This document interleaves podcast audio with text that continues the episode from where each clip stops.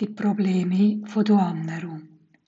Im Dorf hat es einen uralten, starken Baum. Alle Dorfbewohner sind eingeladen worden, ihre Sorgen, Probleme und Nöte gut zu verpacken und an den Bäumen anzuzeigen. Die Bedingung war allerdings, darf er ein fremdes Paket mitzunehmen. Daheim angekommen, haben sie das Paket geöffnet. Doch Bestürzung hat sich breit gemacht, denn sie haben gemerkt, dass die Sorgen und die Probleme von den anderen deutlich größer sind als ihre eigenen.